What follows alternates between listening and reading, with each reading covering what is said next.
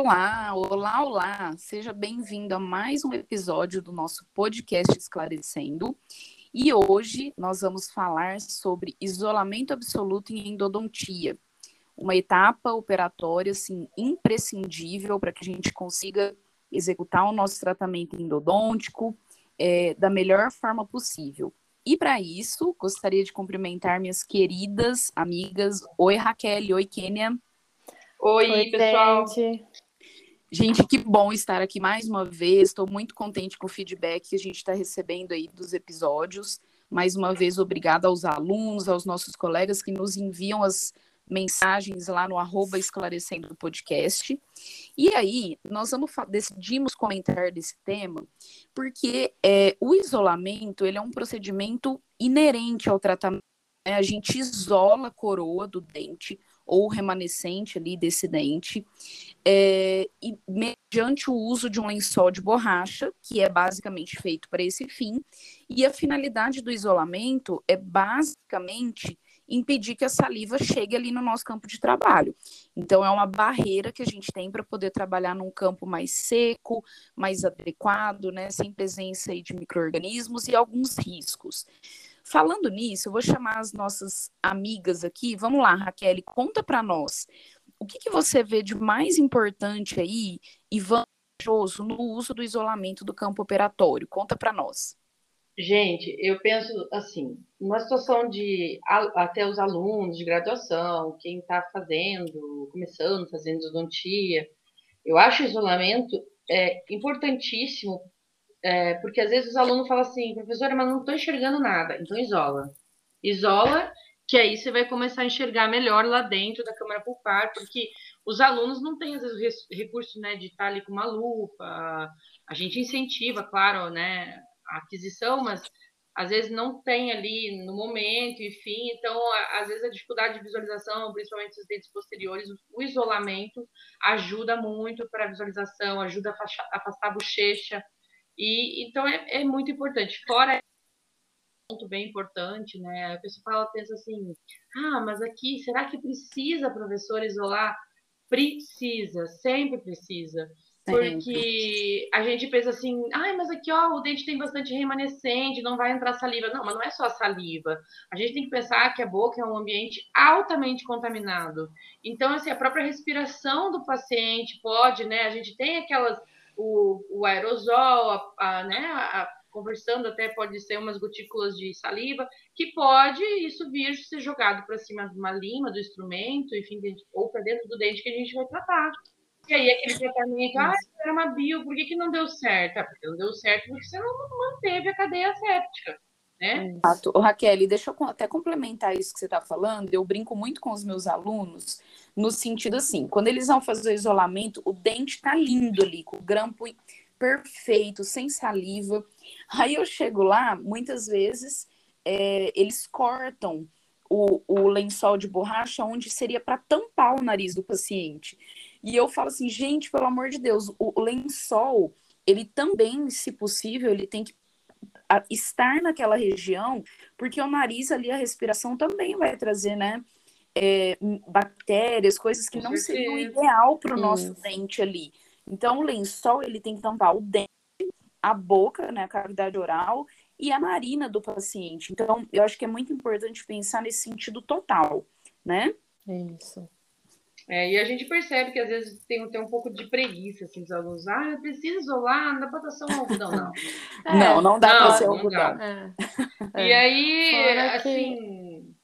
Fala, Kênia, desculpa. É, fora que também, assim, o isolamento, fora é, essa parte aí para manter a cadeia séptica, é, é importantíssimo para dar maior segurança para o próprio, próprio paciente, né? Exatamente. Que claro. aí evita que o, o hipoclorito caia na boca, causa Gente, queimadura. quem é que gosta de fazer um shot de hipoclorito? Me fala, fazer Não, então, né? horrível. Eu sempre Gente, você, quando você tá lavando lá seu banheiro, alguma coisa usando a substância, você coloca ela na boca.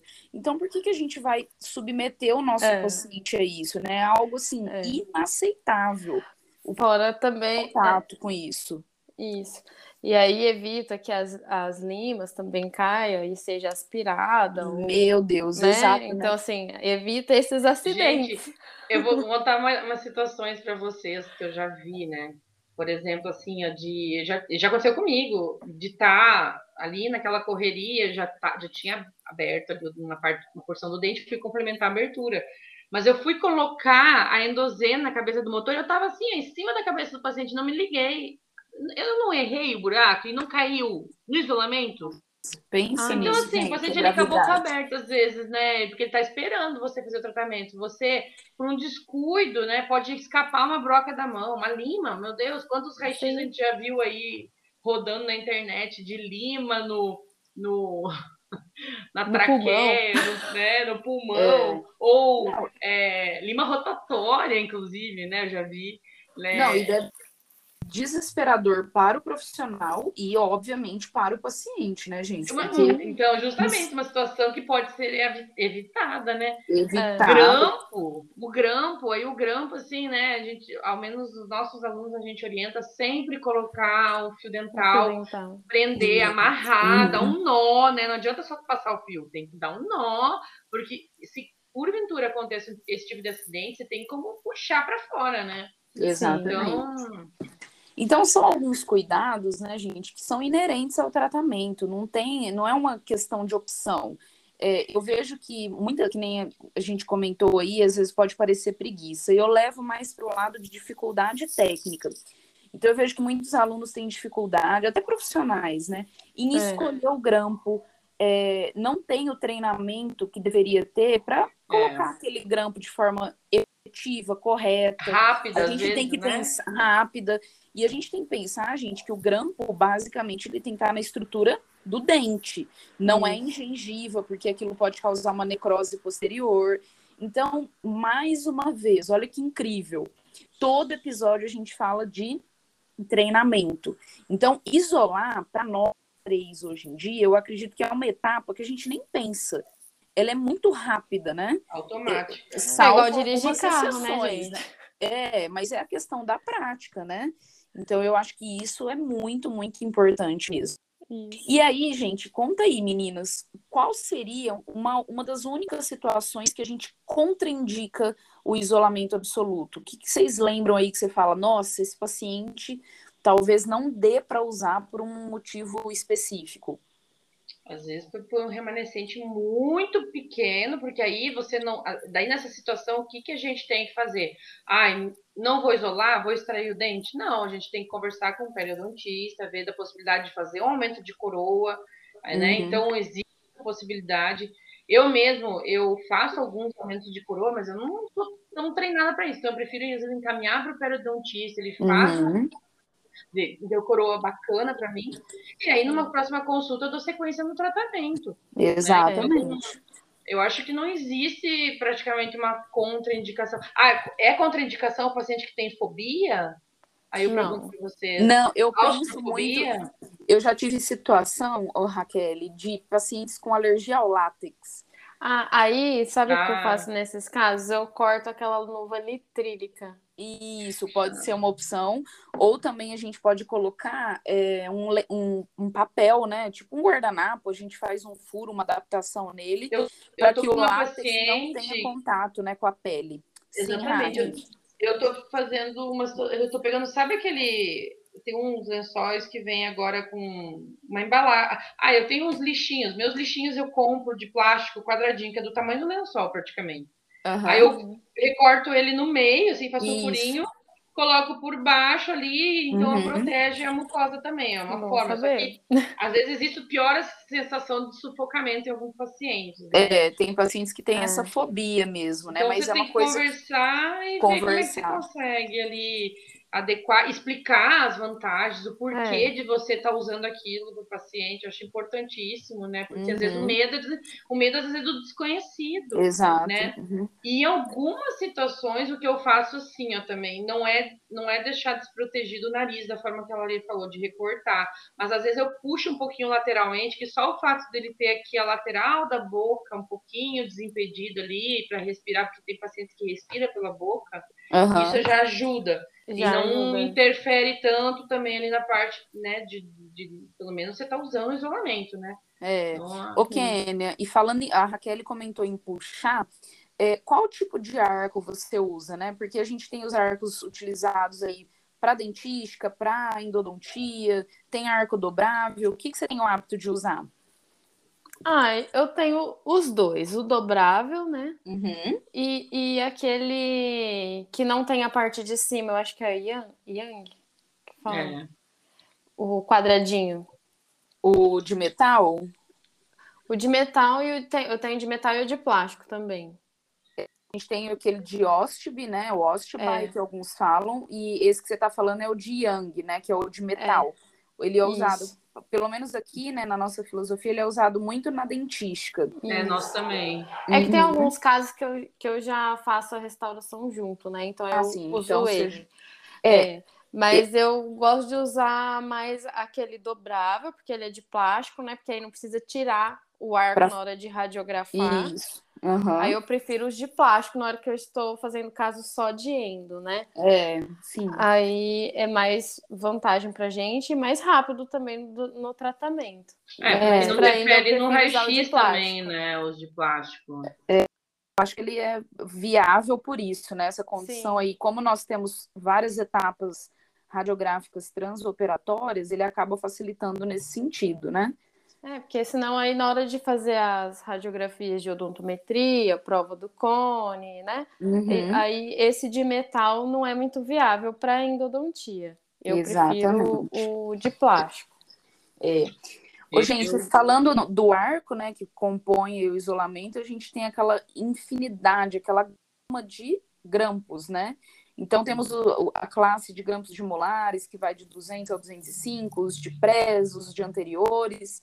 Conta aí para nós, Raquel, qual grampo você acha que é um coringa na endodontia?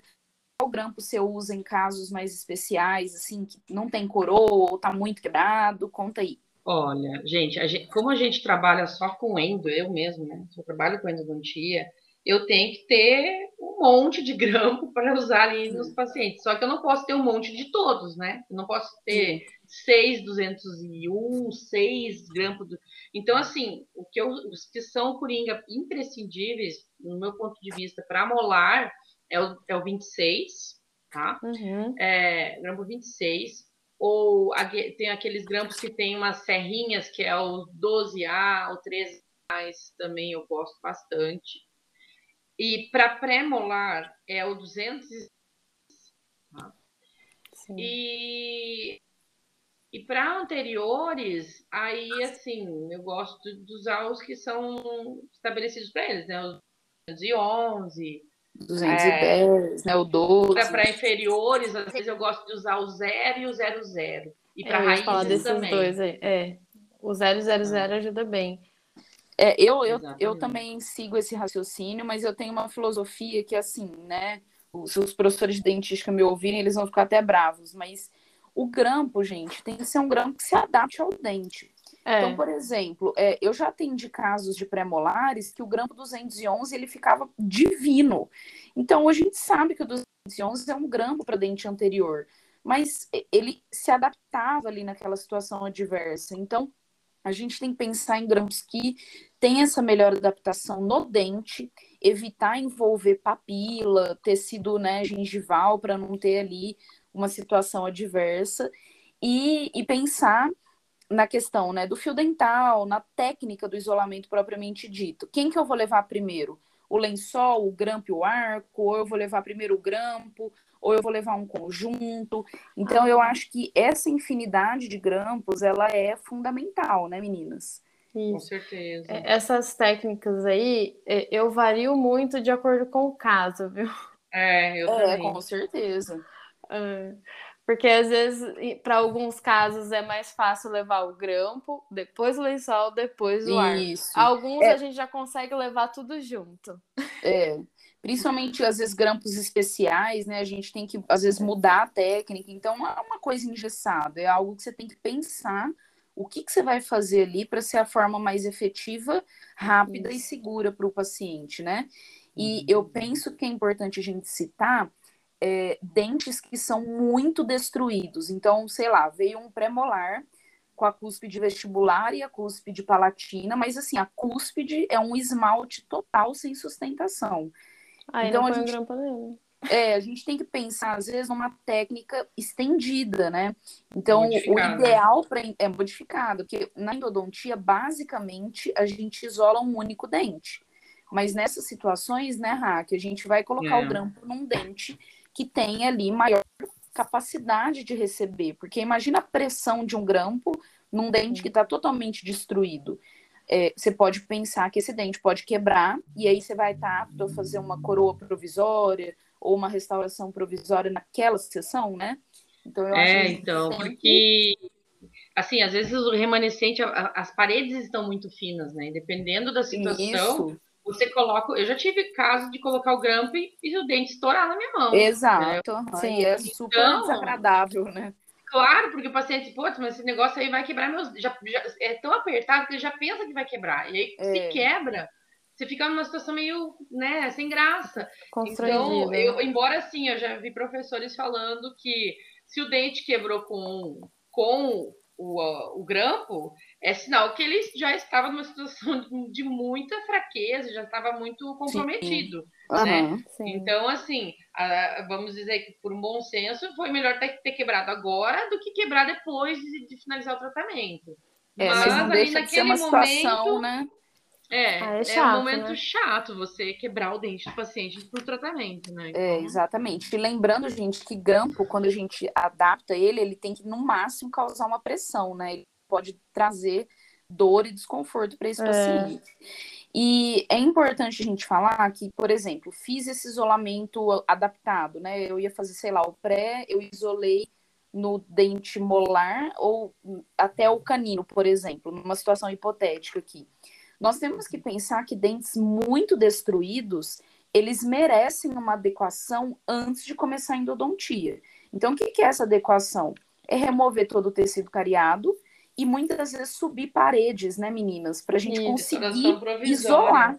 Então, assim, uma restauração provisória com CIV, seja com ionômero, seja com resina, até para evitar também a questão de extravasar hipoclorito, ficar entrando saliva. Então, é. eu acho que é importante. Facilita isso. o tratamento depois, né? É uma, é, é uma coisa que a gente pensa assim, ai meu Deus, lá vai a gente perder uma sessão fazendo isso, mas depois é uma mão na roda, porque o dente está com a parede reconstruída e a gente consegue focar no que a gente precisa mesmo, né? Que seria ali. Eu acho que é... também isso aí é importantíssimo, sabe por quê também? Eu vou falar um pouco da minha, assim, da minha parte clínica, que eu vejo que às vezes eu coloco faço uma medicação intracanal. Eu tive uma situação agora aí que eu coloquei hidróxido de cálcio no, no paciente, então o dente estava pronto para finalizar. Só que eu tive uns imprevistos, a paciente foi postergando, foi postergando a consulta dela e ela veio para eu fechar o dente. Quando eu fui abrir o dente dela, estava totalmente contaminado por dentro. Porque tinha alguma região que estava infiltrando ali e a gente não viu por baixo de uma, assim, ela tinha uma restauração na vestibular, tá? Uma classe 5. Então, estava infiltrando por ali. Então, o que, que nessa consulta eu fiz? Eu disse, não, não, não vamos fechar esse dente, nós vamos trocar esse curativo hoje, eu vou restaurar essa região que está infiltrando aqui. Exato. Então, a gente faz essas restaurações é importantíssima até para manutenção, mais uma vez, da cadeia séptica no interior do canal. Com tá? certeza. E é isso que a gente está buscando, né? E tem que visar, não tem jeito.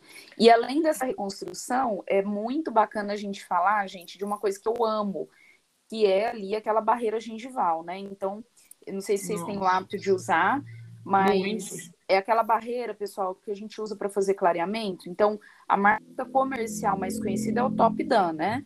Mas tem Isso. vários genéricos aí, Max Dan, enfim, muitas marcas que a gente coloca ali, né, em volta desse dente com o grampo, fotopolimeriza aí a gente tem a, a, ali, não é certeza, mas tem mais segurança que não vai vazar o hipoclorito para o meio bucal, não vai entrar saliva. Então, eu acho que é importante a gente também ter isso ali para casos que a gente acha que tem uma necessidade, né, meninas? Com certeza. E o Top é, Dan, ele até ajuda na estabilização mesmo do grão. Exato, né? Para no seu às vezes você tá já, nossa, sei lá, os alunos às vezes perdem mais tempo, né? Então já passou ali uma Uhum. hora e meia de tratamento, o paciente está ainda ali, quando vê, é, estoura o grampo, né? Então esse, esse, esse, ou, ou até mesmo aquela situação assim de, ai, nossa, eu provei 300 grampos, nenhum consegue, para direito aqui, mas consegui um que parou. Então o Itopidã vai ajudar esse grampo segurar e ficar por mais tempo ali, porque às vezes o que acontece é de ele soltar durante a fase do É. tratamento, né? Nossa, E é, eu que É, tive ajuda a estabilizar melhor, né? Isso, gente, eu tive uma situação uma vez que eu quase chorei. Eu ia obturar o dente, tava tudo prontinho, canal Não. seco, lindo. Falei, agora nós vamos, né? Já tinha feito a prova do cone. Aí eu virei assim, do nada eu escutei, tá. Hora que eu olhei, Ah, gente, o grampo, que era um grampo de uma marca Voou. boa. Não, o grampo ele quebrou no meio. Aí eu falei, gente, o que, que tá Ah, acontecendo? Então, assim, nessa situação, tive que postergar a obturação, porque acabou que entra saliva ali, né? Não é o meio adequado. Então, a gente tem que ter ciência disso, gente. Às vezes a gente perde tempo numa coisa, mas para ganhar qualidade em outra. Não tem como pular etapas, né? Então, é isso aí. É, eu li uma frase uma vez que eu achei muito interessante, eu acho que para a gente finalizar essa ideia de- da importância do isolamento, que era assim, que nós não somos responsáveis pelas bactérias encontradas no canal, mas nós somos muito responsáveis pelos micro-organismos que nós inadvertidamente levamos nesse canal, né? Então, a gente tem que ter consciência aí da biossegurança, é, do que, que nós estamos levando para dentro desse dente, que talvez nem tinha aquele microorganismo e a gente introduziu de forma incorreta, né? Com certeza. É isso aí. Vocês têm mais alguma consideração para fazer desse tema que é tão importante aí no nosso dia a dia clínico? Eu acho Ah. que era essas considerações, né? Que A gente fala, tem um, agora tem uma frase que eu não lembro exatamente como que ela é, mas que fala que se um dente não pode ser isolado, então ele não pode ser tratado, né? É Exato. isso. Então, é, é exatamente essa mensagem que a gente tem que ter sempre em mente, né? É, Como eu não dá para isolar, isolar, não dá para né? tratar. É não claro dá para a gente tratar. A gente não pode levar de uma forma tão radical, pensando, por exemplo, gente, eu vejo isso no, no meu dia a dia, nas dúvidas dos meus alunos, que é a questão de SUS, de serviço público, né? Então, quando o paciente chega com uma urgência, é claro que nós não vamos deixá-lo de atender, porque, sei lá, no posto de saúde não tem um lençol. Mas eu penso que quando ele for encaminhado para um serviço secundário, que seria um CEL, que é um centro especializado em endodontia, que Aí é, acontece por um especialista em endodontia, então não tem cabimento e perdão ou razão para não ter esse isolamento, né? e Sim, com nesses certeza. centros especializados, aí esse material ele é disponibilizado. Então, Uhum. a gente tem que também ter o bom senso, né? Claro que num momento de dor e né, toda uma, uma repercussão assim, a gente talvez não use isso. Não é o nosso dia a dia, eu tenho certeza, né, meninas? A gente sempre usa. Mas eu falo Uhum. pensando nesses é, locais É. de trabalho que têm essas limitações de material, né? Com certeza. Meninas, eu acho que eu tenho só fazer um- uma, antes que a gente finalize, eu tenho uma, uma pergunta acho bem importante que a gente tem que comentar hoje aqui que eu tava, acho que estava passando ou se não estava passando, mas para deixar bem claro, né? Qual que é o momento de fazer o isolamento? Ai, nossa, isso é perfeito. Quer comentar, Kênia? Olha, eu, eu geralmente faço a abertura primeiro para facilitar a, a, a visualizar, né? Não Isso, ter risco- referência, né? ter- não perder referência, né? Inclinação logo do depois- dente, né? é, sim. inclinação E logo dente. depois eu isolo. Só que, por Isso. exemplo, eu já fiz a abertura, tipo, na sessão lá, entre as sessões. Por exemplo, fiz a primeira sessão, instrumentei, isolei lá tal. Na hora que o paciente chega, eu já isolo. Sim, porque na eu já segunda sessão, a- né? o acesso. Aí né? você remove o curativo com isolamento. gente. Isso, eu já faço a remoção do curativo com isolamento, porque eu já, já fiz o acesso e eu vou remover só o curativo, né? Agora, na primeira sessão, eu, eu geralmente faço sem, e logo depois que eu faço a abertura, eu já eu já coloco o isolamento. Muitas vezes eu complemento a abertura com o isolamento. Isso, Eu falar também, isso. eu Às faço vezes isso. você cai na câmara pulpar e já coloca o Isso. isolamento, né?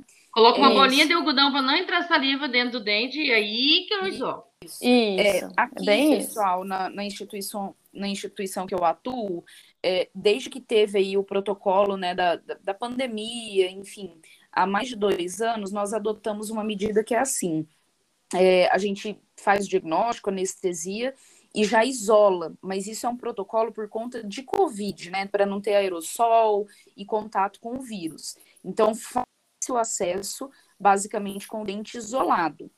Isso hum. pode ter uma, uma, uma questão delicada em relação a gente observar os dentes vizinhos, né? Angulação, às vezes você está trabalhando, sei lá, num lateral que é totalmente angulado, é, um dente girovertido, enfim, a gente tem que ter esse cuidado. Mas, por outro lado, eu observo também que para os alunos é muito interessante, porque muitas vezes quem está ali no processo de aprendizado, ele não tem a consciência que é, vai entrar saliva, né? Às vezes ele terminou de abrir, a hora que ele vai isolar, o paciente já está engolindo. Então, já entrou saliva, já contaminou, por exemplo, um dente vital. Então, a gente tem esses dois lados da moeda, né? Mas, é. assim, no meu dia a dia clínico, eu faço como vocês. Eu começo o acesso é, vendo né, o dente, tendo as referências dos vizinhos, e assim que eu chego na câmara pulpar, eu já isolo. Isso. É, então, assim, eu acho importante a gente falar desse momento da, da, do isolamento, porque o que, que eu vejo muito na minha clínica lá com os alunos, às vezes, eu tô lá longe quando eu vejo assim, um aluno, o paciente ali, sem isolamento e já com a lima na mão. Ah, meu Deus. É, ainda dá tão frio na espinha.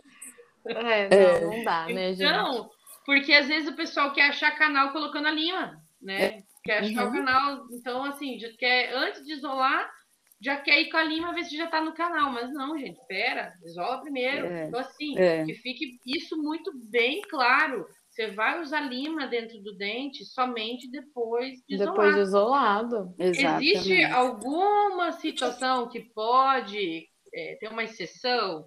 Eu falo, eu falo que sim, por exemplo, uma situação do dente muito calcificado, mas de calcificação extrema mesmo, e que você ainda precisa das referências ali, né? Então, às vezes, o que, uhum. que eu tenho que fazer se eu for usar uma lima sem isolamento para só se certificar que estou no canal? Eu tenho Colocar que prender, um eu não dental. sei se colocar um fio dental uh, na lima também, no cabo tem um furinho, a gente faz tipo agulha de costura, passa ali é. e dá um nó. Uhum. Então, não esquecer disso, tá? Não Gente, esquecer desse fio dental também. Não, esse fio dental, assim, eu, eu tenho um prazer de passar fio dental na lima, porque eu tenho um pavor, um desespero do paciente aspirar esse instrumento, eu fico pensando, gente, deve ser uma dor de cabeça que não tem necessidade dela acontecer. Então, é um cuidado, assim, muito pequeno que envolve 20 segundos da sua vida que protege você e o paciente, né? Então a gente tem que usar o fio dental na lima, no, no, no grampo, enfim, é, é, de extrema importância. Com certeza. Correto? Então Fora é que isso, evita, gente. assim, é, futuros é, processos, né? É, ah, sem dúvida. A questão legal, ela é, é. extremamente acirrada ali, né? Ela to, tem é. todo um, um mérito aí, uma questão bastante crítica, né? Isso. É, com certeza. Gente, então eu penso que nós temos um episódio, né, que com muita informação, muita troca aí de, de detalhes do que cada uma faz no dia a dia. É, o isolamento ele não é algo opcional, ele está na nossa vida e tem que ter prática, tem que treinar. Ah, eu tenho dificuldade, então treine. Ah, é lá no segundo molar superior, então busca um outro grampo. Ah, é um, é um terceiro molar que ele é muito. A coroa dele favorece o grampo ficar ali. Então, use outro grampo, faça técnicas com né, barreira gengival, a gente tem que isolar, não é uma opção não é. ter esse isolamento, né?